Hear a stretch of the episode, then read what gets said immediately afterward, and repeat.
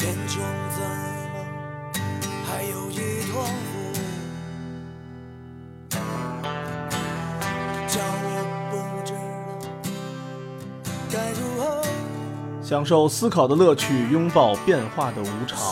全球首个正三观的双人脱口秀聊天节目《社会大白话》，说白话不白话，赵先生度的明白，带您一期一白话。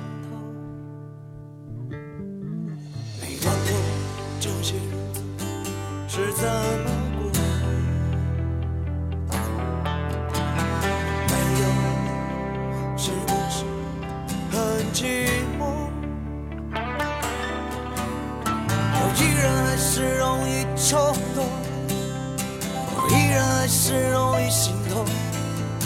什么时候，什么时候，时间一匆匆。哦，你是你。大家好，欢迎收听我们不装逼的大白话，我是赵先生，对面呢还是我们度的明白。大家好，前几集呢，我们上了上老师没说的历史课，对吧？话题呢有可能比较沉重或者比较深刻，咱们啊这说几句轻松愉悦的。咱先说说这个，咱作为一个年轻人啊，咱聊聊这赶时髦这事儿是吧？对，我现在其实不太买这种潮流服饰了，咱俩都自己印衣服穿了，还改啊对时髦呢对对对对以后自己就是时髦了。对， 欢迎大家也可以有穿我们这社会大白话这衣服呢，还有周边呢，越来越多的。对嗯，然后呢，嗯，优衣库嘛，是吧？这事儿我觉得听咱们节目的听友们应该都知道这个事儿。不知道的网上搜一下就行。嗯，优衣库这个比较简单的一个事儿，其实也挺早的，有俩礼拜之前，俩礼拜。嗯一个叫 KAWS 的，嗯，这是一个艺术家他是一个艺术家，美国艺术家。啊，具体怎么念不知道，应该叫 COS，还叫嗯 COS，、跟优衣库联名了一个。对然后出了一个短袖儿。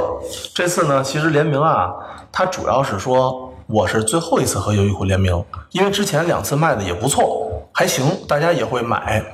啊，联名过两次，联名过两次，这应该是第三次。然后人家说我们不会再联名了，不能老联名。确实是嘛，老联我人家也没啥劲，对吧？而且可能也不买了，事不过三嘛，咱们那总是。 COS 本身的衣服卖多少钱呀、嗯，第一这衣服啊我没买过，这个哥们儿是一个画家，啊，他是由一个艺术家、画家转成了一个做玩偶，其实衍生了、衍生品了，然后又从衍生品变成了衍生衣服，啊，其实有点像什么呀？它是一个时尚的这么一个动漫 IP 我明白了。啊就是他是一个成功的艺术家转商业的这么一个案例哈，啊，没错，没错，没错，嗯，就是能把艺术变现，其实挺不容易的哈。非常不容易，非常不容易。而且优衣库嘛，比较喜欢和七龙珠。咱们都知道的嘛，七龙珠还有很多这个日本的漫画，嗯，他们都做了很多这种变现的东西。他本身的衣服应该不便宜吧？它本身没衣服，没衣服啊，它主要是玩具。玩具呢，据我身边一些玩玩具的朋友说，啊我就问过他们，我说这东西你说有啥可买的呀？他说你不懂吧，玩具是个产业，它能升级，能能能怎么怎么样的。然后我说多少钱啊？他说反正他买那个玩具什么怎么怎么怎么着，大概就一两万人民币，又能收藏了，哎，能收藏。对，然后它是限量，它主要是限量的。优衣库之前还有一个猫爪杯的事儿，那是那什么星巴克啊，对，其实这俩都一样。一个意思。一个优意衣思。库是抢衣服，对呃嗯猫爪杯也是抢。你买了吗？我没买，啊，你们家小朋友买了吗？没买，哦，没买着还是没买呀？应该是懒得去排队买去吧哦。这衣服我看抢的更邪乎啊！那对酒店门刚一起来就去抢去了，对，而且吧，这衣服很奇怪的地点是什么呀？就是你可以抢衣服，因为年轻人嘛。啊。但抢完了之后吧，其实二到手的销售并没有那么好。我就是上网转手卖去了，对这对黄牛并不是太赚钱，黄牛并没有特别多买这个事儿的， 就是孩子自主行为。因为买了之后吧，我就我就搜了一下，我想看看，嗯，这个衣服到底网上有没有人卖，啊多少钱？因为它九十九一件儿嘛，我想起码它是不是也许能卖到三百九十九啊？然后我看了看，多数多数多数贵一点的翻了一倍，挣一百块钱。啊，后来他又出第二波了啊，是吗？啊，我操，那黄条可就可能就凉了，就那可挺夸张的，那是你歇菜吧了，它并不是一个稀有品品了。那那什么，嗯，补货了，对对对用我们行话说叫补货了，嗯，自然经济和商品经济的区别是什么？为什么很多品牌都要出限量款？欢迎收听本期《社会大白话》。这猫爪杯和优衣库啊，其实都是一个事儿，就是商业嗯运作，对对对吧？反正咱们要了解这个事儿啊，首先咱们要知道，嗯，商品经济嗯它是个什么东西？嗯，它就是个商品，它就是个商由品。商品导致出来的一个经济，说实话，我觉得现在的人的独立性格都是一个商品，独立性格这以后再说吧。啊嗯这个，这听着就像是个大话题，对对对，就是这 种嗯人现代人的独立性，其实它是一种商品产生的。商品经济啊，跟以前的自然经济，嗯其实有一个特别大的区别，就是咱们以前的自然经济是为了满足咱们自己的生活的，嗯所以物和物之间它是没有联系的。嗯嗯嗯，是的，但是商品经济的时候呢，它物和物之间就开始频繁的交换，频繁交换。了，所以到了商品经济啊，它那个劳动就不再是为自己劳动了。原来自然经济的时候，我饿了我才去做饭 呢，就跟小动物一样嘛，对啊我饿了我才觅食呢对，对我吃饱了我就晒太阳了，可说呢，对吧？现在它劳动不是为了自己劳动，它是为了交换而劳动，所嗯以为了把你们家填满，对，所以在自然经济的时候啊，这个劳动本身它是没有价值的。由于它这个物和物之间是独立的，所以它们之间的交换怎么办呢？就是这物和物之间人还是要交换的嘛。嗯，我饿了，那边冷了，可能要交换，就是对，拿食物，拿食物换衣服嘛。这时候它交换就是建立在人和人之间的联系上的。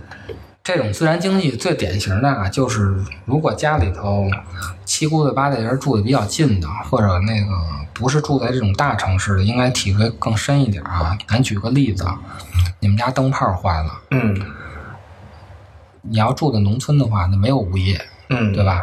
谁懂修电器的电工？没准是你二叔爷或者没准二舅的，嗯，但是你不会给他钱的，没错儿，对吧？临走带盒奶回去就得了，没准儿就是啊，是吧？带点东西什么带点的。东西，然后呢，人家呢，到时候有啥困难呢？比如你也得炒帮个忙，对，缺个葱，缺个葱，少个蒜什么炒的，个蒜的时候，吃饺子没有醋了，对是吧？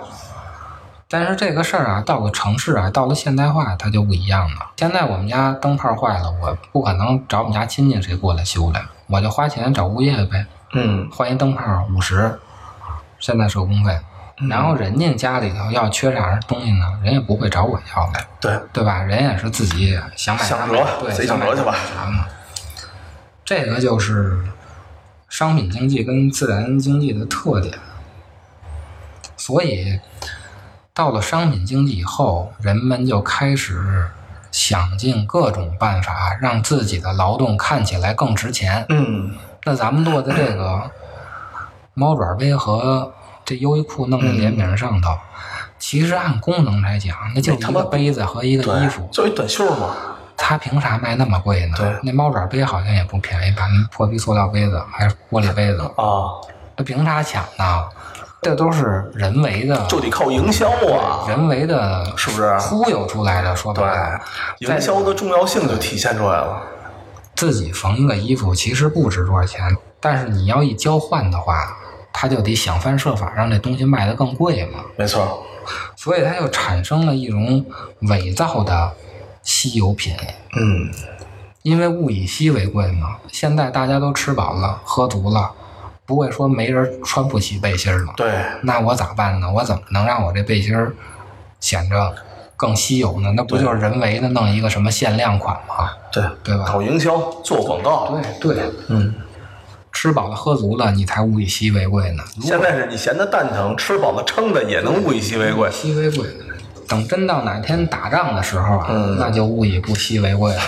妈的，什么能他妈救活着为贵了，什么能救命，什么就为贵。刚开始商品经济的时候，嗯，或者就是没进入到商品经济的时候，它也有交换的时候。其实也有品牌，嗯就跟咱们那些什么老字号似的，王致和臭豆腐啊，什么王麻子碱子呀，那种其实还算当时真的可能算挺贵的了。内联升什么对，东西那联升卖鞋的嗯啊，啊，那会儿的品牌主要就是质量好，嗯，它真的是质量好，所以它贵嘛。嗯对你记得那个咱们小时候看《骆驼祥子》啊这种电影儿啊咱们现在总说你烤鸭质量不行，然后那个谁谁谁的烤鸭卖的不好吃，叫什么来着？全聚德烤鸭不好吃。全聚德的烤鸭咋能不好吃呢？哎呀，现在充斥着这种老百姓基层言语，就是全聚德的鸭子没法吃。那哪儿的好吃啊？呃，比如说一些可能打比方啊，有什么大董啊卖的更贵一点儿，啊然后呢还有什么一些什么什么菜，就其实吧，某种程度来说，大家把这个东西过度神化了。啊，首先啊，咱们从老的电影里面看，啊像就比如《骆驼祥子》这种类型的吧，或者《大宅门》咱《大宅门》嘛，大家都知道吧？啊啊啊谁谁谁想吃一顿烤鸭了，那都是什么呀？那都是专门等厨子或者怎么怎么怎么着备好的，只有《大宅门》里头那个大财主才能去吃烤鸭的。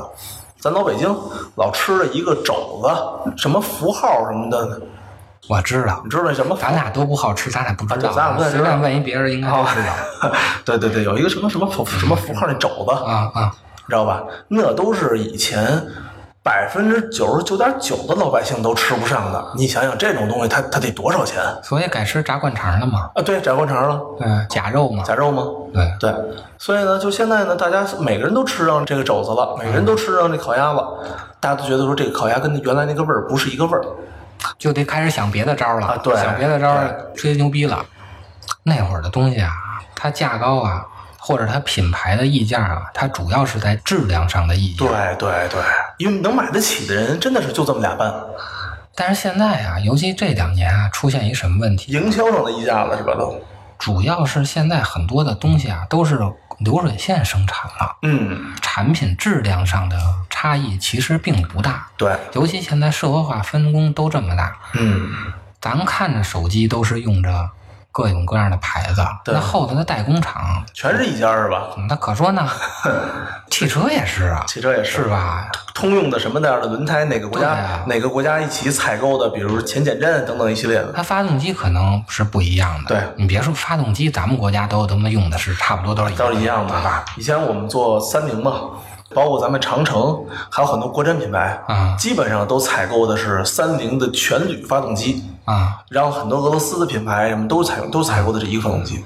电视也是，电视也是。那液晶显示屏来回来去就三就星啊什那么几的几个厂商，所以导致现在的这些，尤其像数码产品和汽车这些东西啊，服装就更是了，狗逼质量没有，你有啥溢价的呢？嗯，这种东西同质化太严重了。对对对，服装的同质化，你除了上它那个 logo，你说你这东西能有啥不一样 的，耶、对吧？美其名曰版型不一样，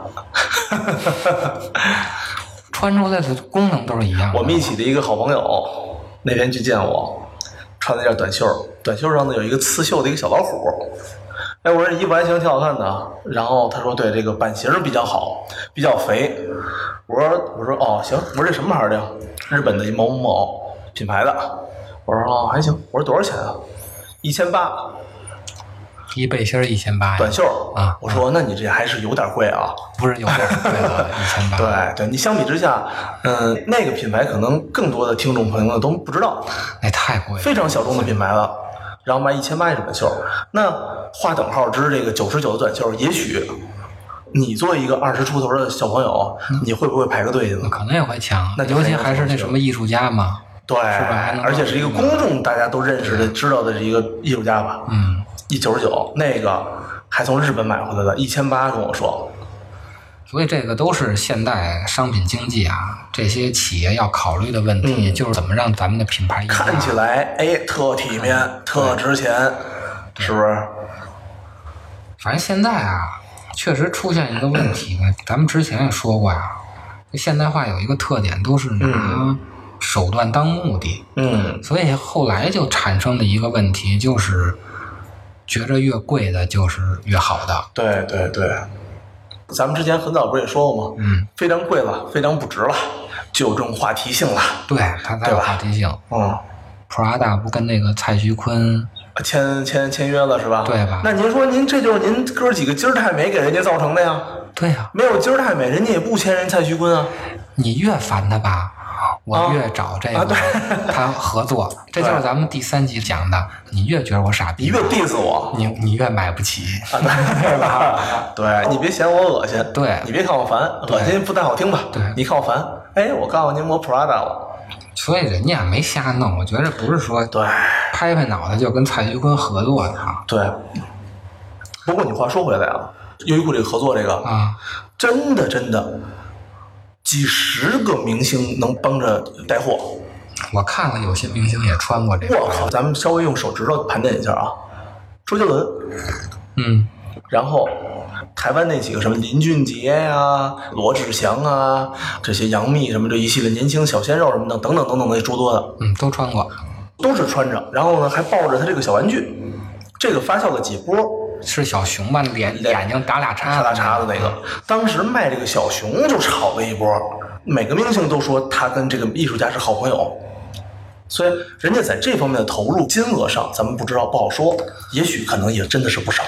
他肯定是投钱做我营觉销的。得他就是路线不一样，他没走优衣库那种大众路线。对对，因为我在想啊，如果说我是优衣库，我找这这么多明星帮我穿着衣服带这个货，以咱们是做广告、做营销、做做公关的，他这点费用也得扔进去千八百万吧？优衣库本身产生的那个时代，嗯就是正好是日本经济萧条的那个时代，嗯嗯嗯，所以他的东西非常便宜。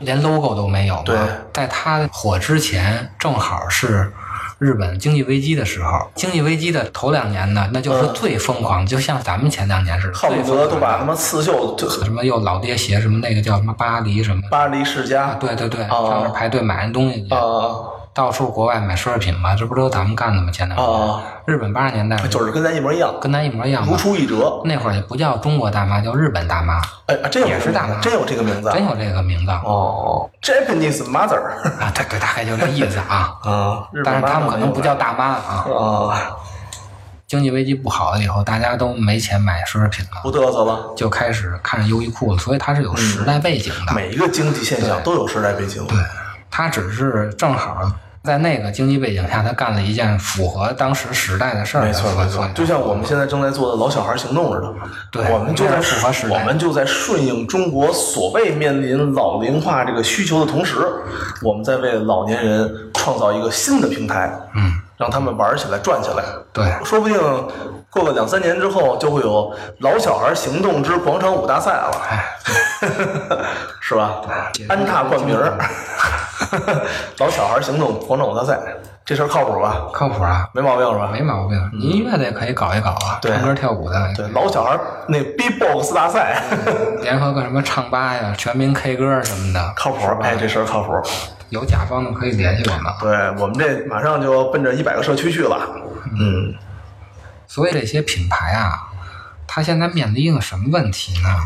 大家还是想啊，证明自己比别人高一等。嗯，虽然没有以前的血缘的等级制度了，但是想比别人高一等这个需求还在。嗯嗯那其实就是奢侈品嘛。对，还有一个就是同样的品牌，它通过限量制造一种伪造的那种、那嗯种限量款，其实都是商业运作嘛。它跟这个古董还不一样嘛。嗯古董起码它后头是有一个人文的价值对对的东西对对在的嘛。这个纯粹是一个商业运作，所以这东西其实说实话。啊真的有商业价值，我一直怀疑，就这种限量的东西。从商业角度来说，我觉得是没啥。但是呢，从小孩儿这种短期高频的这种，北京话说嘛，呲妞价值上来说，有可能是有的。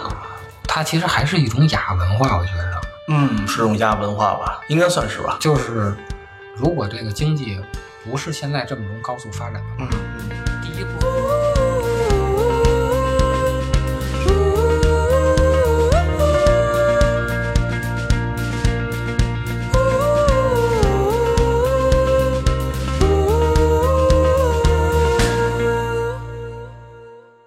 谁手中的画笔，画出了世界，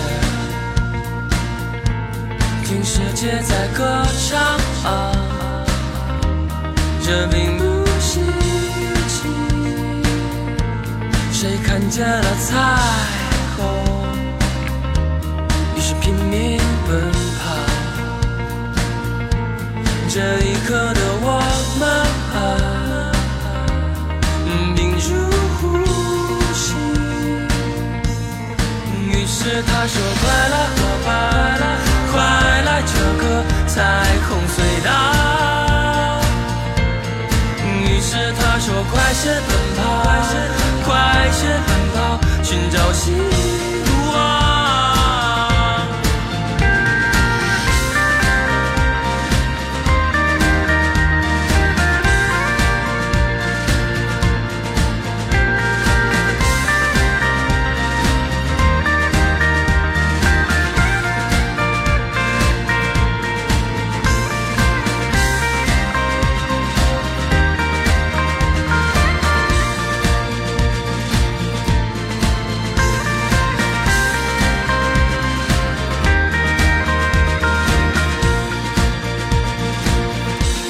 黑暗中的世界，只剩下天空。天空，看天空在哭泣啊，这并不稀奇。谁听到了风声，于是拼命奔跑。这一刻的我们，侧耳倾听。于是他说：“快来，伙伴，快来这个迷幻世界。”于是他说：“快些奔跑，快些奔跑，寻找梦想。”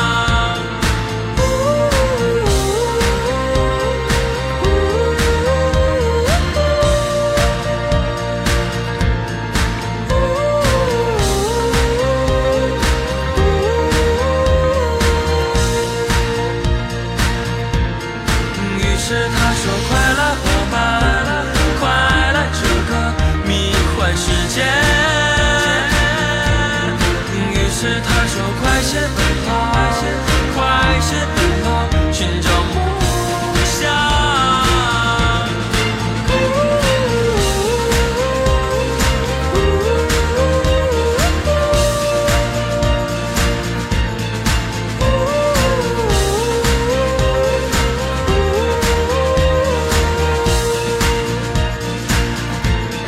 于是他说：“快来，伙伴，快来这个迷幻世界。”于是他说：“快些奔跑，快些奔